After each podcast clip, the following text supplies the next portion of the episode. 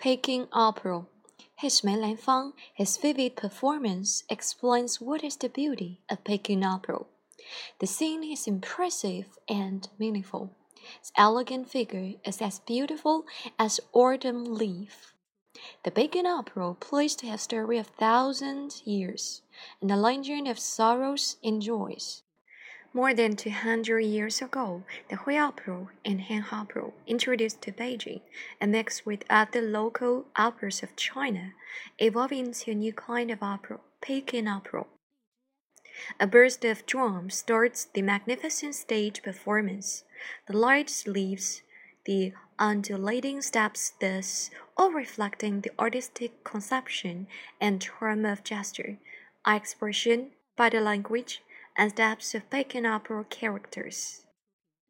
The native Beijingers call watching opera as listening opera, whose vocal music is flowing and bright, or dignified and vigorous.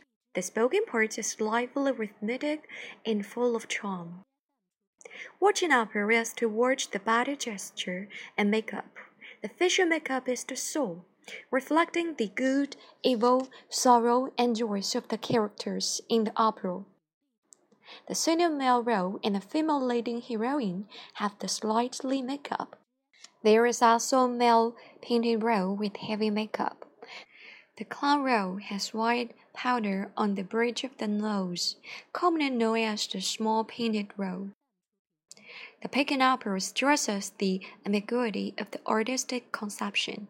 A horse whip represents its speedy galloping, and a boat paddle symbolizes pulling boat to break the waves.